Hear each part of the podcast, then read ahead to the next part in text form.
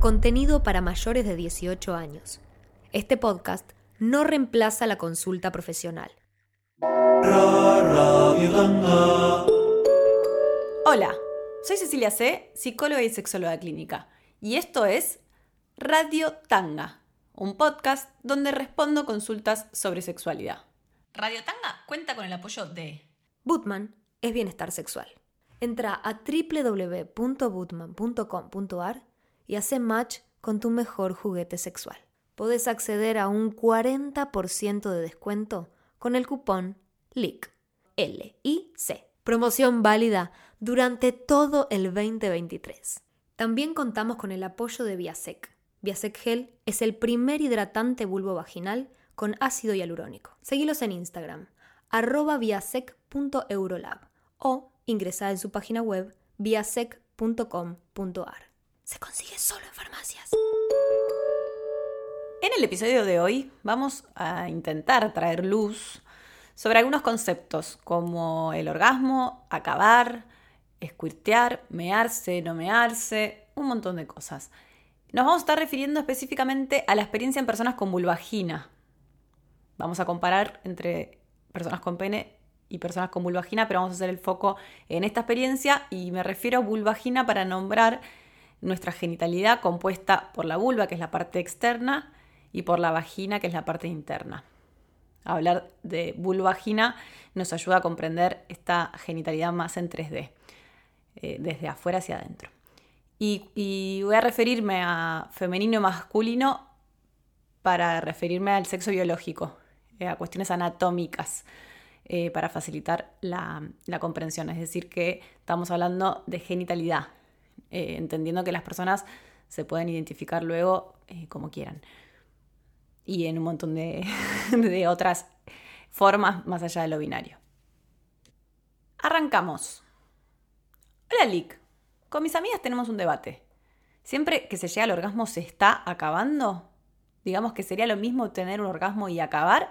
¿O cuál es la diferencia? Consulta clara y concisa recontra mil habitual y que detrás esconde, eh, en mi opinión, bastante confusión. Lo cierto es que acabar no es un término médico ni sexológico, sino que es un término popular, como decir terminar o venirse, y que detrás de este término hay múltiples interpretaciones.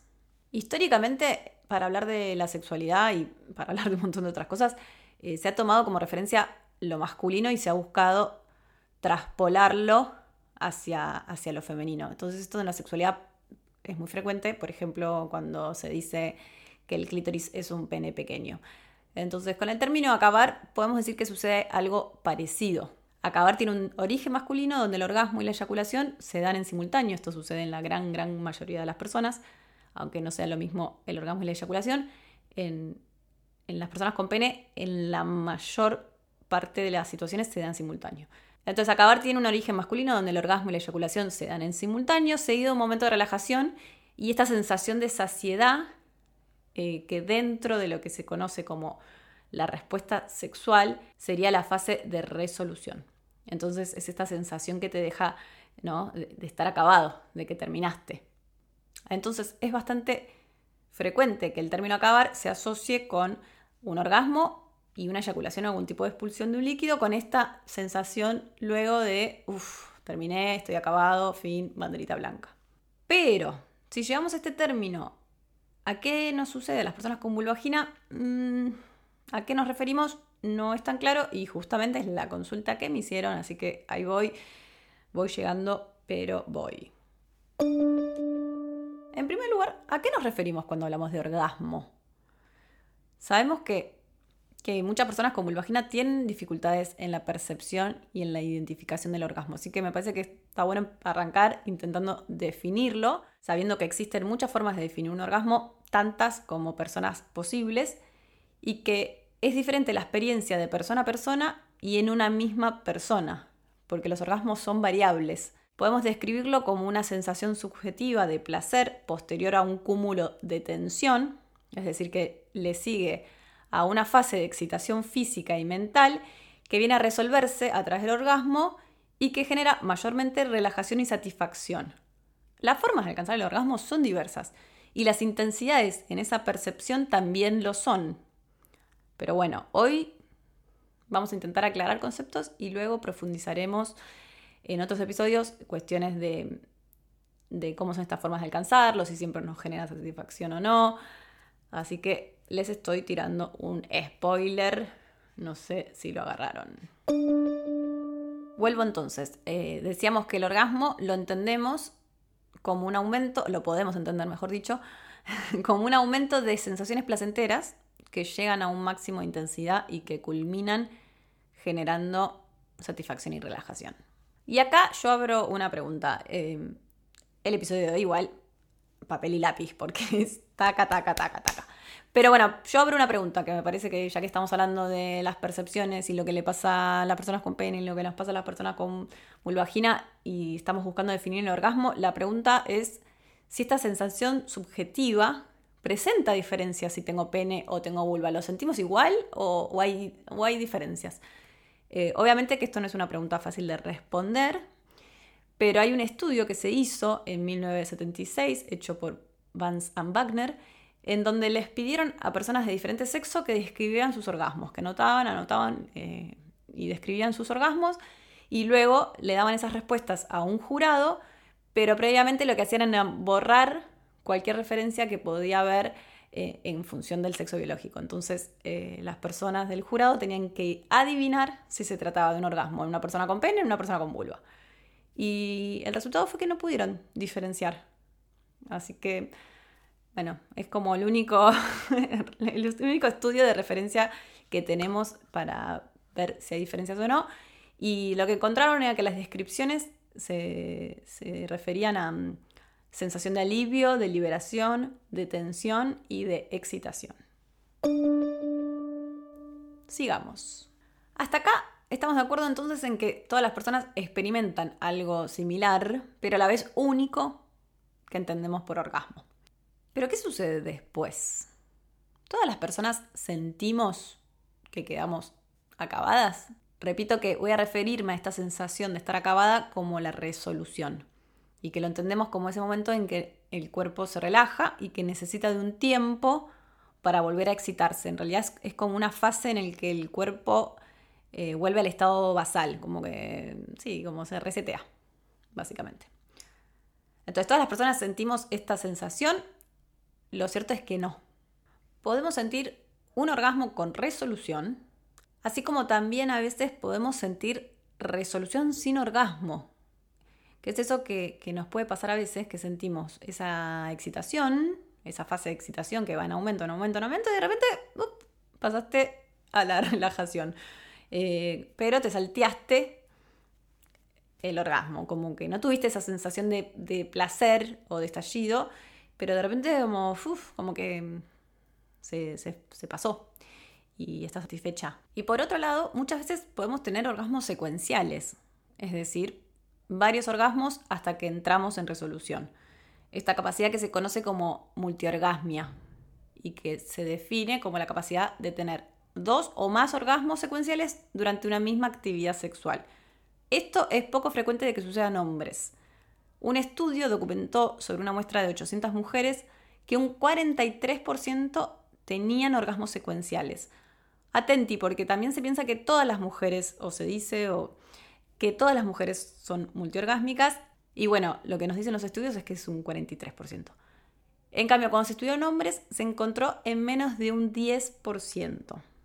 Esto tiene que ver con que en sexo biológico masculino el periodo refractario es más frecuente periodo refractario es ese momento de resolución donde necesitamos de un tiempo para poder volver a alcanzar la excitación y, por ejemplo lo vemos en que necesita ese tiempo hasta que vuelva a tener una erección y hasta que pueda volver a tener un orgasmo.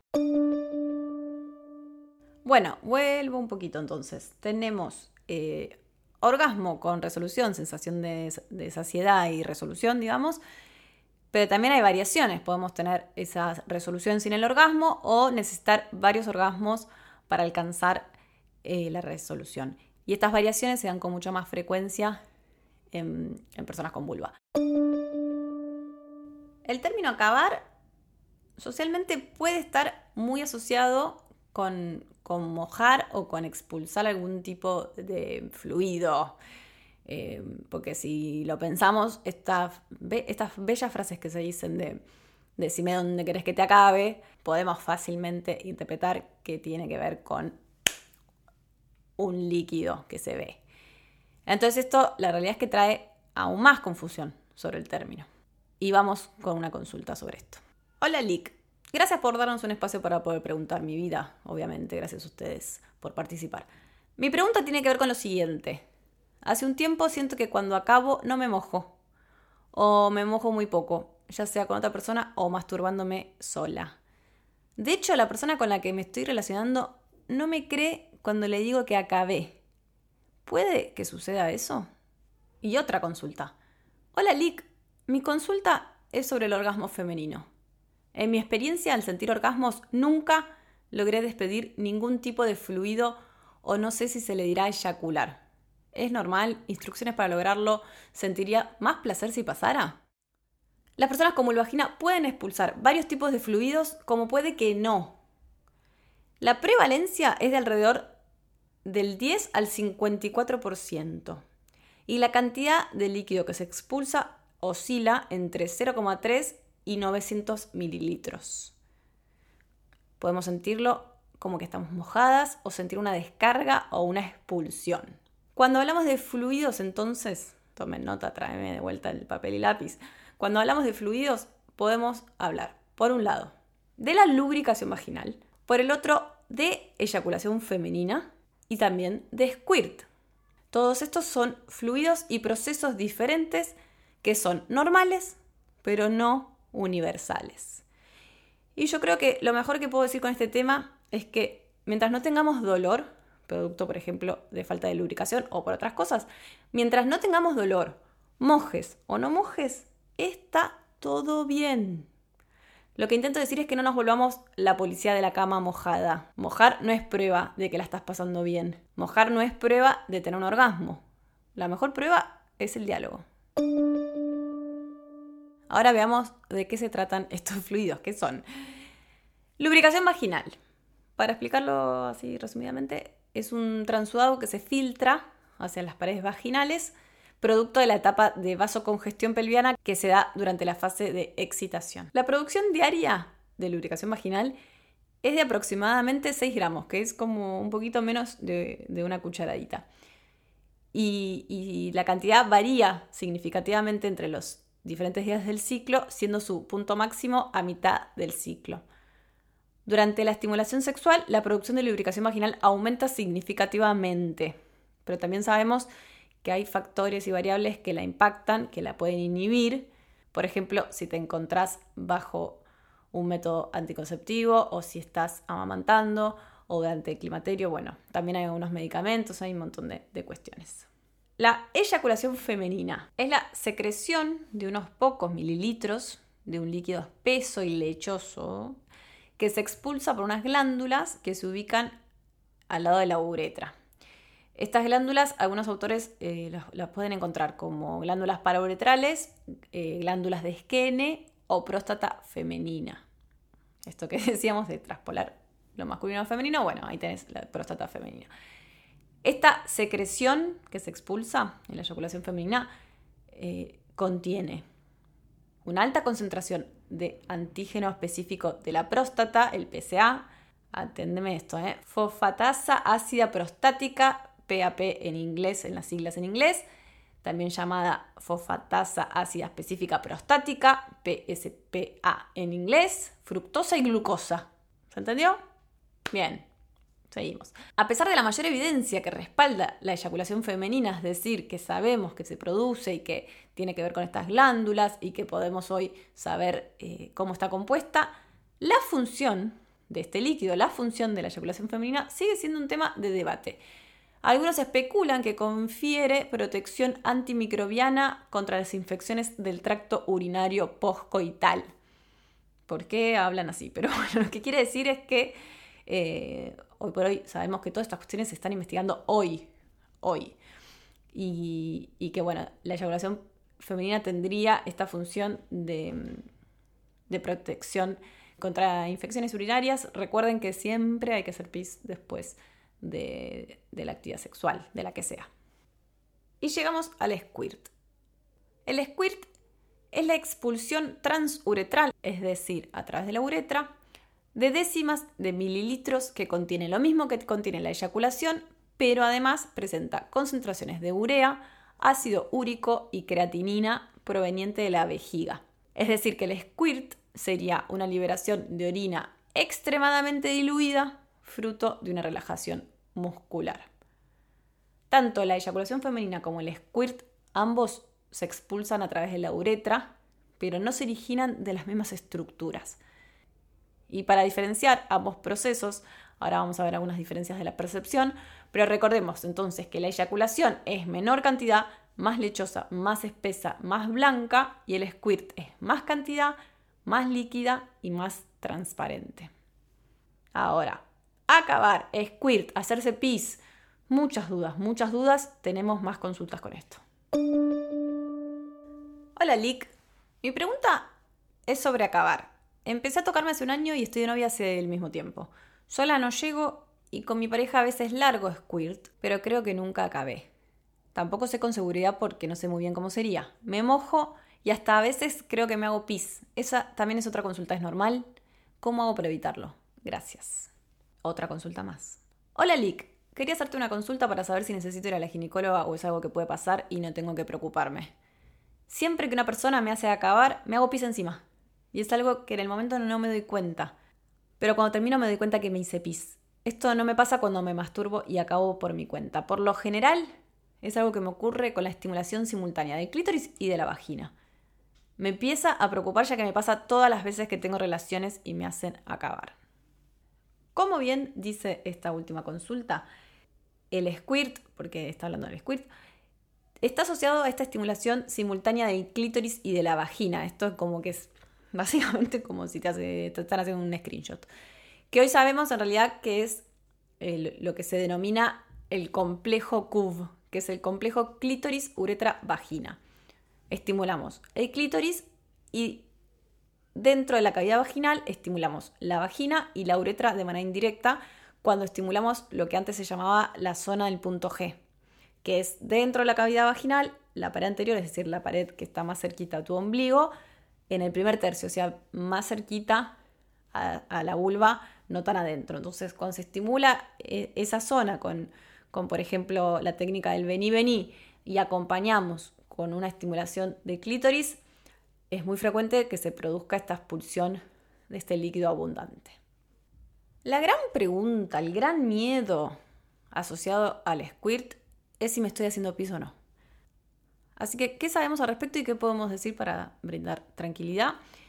La realidad es que si nos hacemos pis durante una actividad sexual, estamos hablando de incontinencia, de lo que se dice incontinencia coital. Y la incontinencia coital está asociada a personas con incontinencia urinaria, principalmente la incontinencia de esfuerzo o lo que se llama vejiga hiperactiva. Hago una mini aclaración. Se dice incontinencia coital y sabemos que coito significa pene-vagina, eh, aunque no estemos hablando de una situación de pene-vagina, eh, sino incontinencia durante la actividad sexual del tipo que sea, con pene-vagina o sin pene-vagina y con cualquier cosa. Lo que sucede es que en esa situación sexual hay una dificultad para contener la orina eh, que se da, como dijimos, en la situación sexual, pero que se da en otras situaciones. Las mujeres con incontinencia coital experimentan pérdidas de orina frecuente e involuntariamente durante el día. Es decir, que no te pasaría solo en el sexo. Además, entendamos esto de que también el color y el, olor es diferente. El squirt, eh, si bien proviene de, de la vejiga y comparte componentes con la orina, es lo que se dice orina altamente diluida. La incontinencia puede estar asociada a un embarazo, a un parto, a otras cuestiones, y lo que podemos hacer es tratar esta incontinencia insisto, tendrías más síntomas que solo en la situación sexual. Y hay diferencias. Se recomienda, por ejemplo, si tenés incontinencia, hace pis antes de la situación sexual. Y, por lo general, cuando recomendamos o cuando buscamos sugerencias para generar el squirt, se dice que tomes abundante líquido.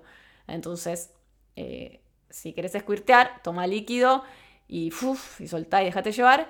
Pero si tenés incontinencia, hace pis, hace pis, hace pis y no tomes líquido porque es probable que tengas, eh, no sé, que más recomendable que estés con la vejiga vacía durante la actividad sexual.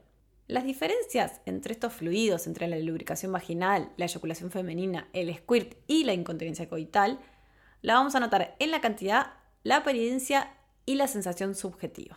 Entonces, ¿qué testimonios tenemos? ¿Qué experiencias y sensaciones subjetivas tenemos?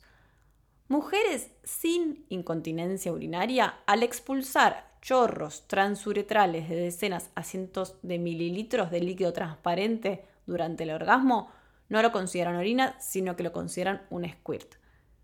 Estas mujeres que no tienen ningún trastorno relacionado con las pérdidas de orina suelen experimentar una intensa excitación sexual y alcanzar el orgasmo, incluso repetidas veces, sin ningún problema. Al expulsar el líquido sienten una catarsis sexual sustancial y consideran que el líquido es diferente de la orina en olor, sabor y apariencia. En mujeres con incontinencia urinaria de esfuerzo o vejiga hiperactiva, se puede observar que durante la penetración o en el orgasmo experimentan pérdidas de orina no deseadas. La orina se filtra durante la actividad sexual y en consecuencia se sienten frustradas y la actividad sexual les resulta bastante desagradable debido a la incontinencia. La eyaculación femenina, en cambio, suele costar más su diferenciación, ya que se mezcla por lo general con la lubricación y lo que se percibe es un aumento en la sensación de humedad. A veces, de hecho, la percibimos al final de la actividad sexual o cuando vamos luego al baño. Entonces, me parece importante mostrar estas diferencias en la percepción porque son las que por ahí más, más cuenta nos da de, de qué se trata. Entonces, ¿a qué llamamos acabar? ¿Es tan claro? ¿Les traje un poco más de luz o en vez de aclarar, traje más confusión? Bueno, la realidad, insisto, no hay, no hay consenso. Y y creo que es difícil encontrar una palabra para unir la variedad de escenarios posibles dentro de la respuesta sexual femenina y que todos estos escenarios son naturales y son correctos. Así que me parece importante eh, que cada uno pueda encontrar y entender lo que le sucede y que no querramos todos acomodarnos a una palabra, acomodarnos a una norma, sino entender que lo que nos sucede es válido, es personal, es diverso y quizás encontrar formas propias de nombrar y explicar lo que nos sucede. Creo que mm, podemos ahora decir, bueno, acabaste, no acabaste, y vos, vos qué entendés por acabar. Entra a www.ceciliac.com para consultar la bibliografía utilizada y para encontrar la transcripción de todos los episodios. Radio Tanga cuenta con el apoyo de Bootman es bienestar sexual. Entra a www.bootman.com.ar y hace match con tu mejor juguete sexual. Podés acceder a un 40% de descuento con el cupón LIC. L-I-C. Promoción válida durante todo el 2023. También contamos con el apoyo de Viasec. Viasec Gel es el primer hidratante vulvo vaginal con ácido hialurónico. Seguilos en Instagram, arroba viasec.eurolab o ingresar en su página web viasec.com.ar. Este podcast es autoproducido por Cecilia C. Dale seguir para que no se te pase ningún episodio y también activa la campanita. Ah, y nos ayudas un montón compartiendo esta info. Así puede llegar a más personas. Gracias por acompañarnos. Ah. Hasta acá, Radio Tanga. Tu radio, tu tanga el líquido al expulsar. No puedo hablar la concha de la lora.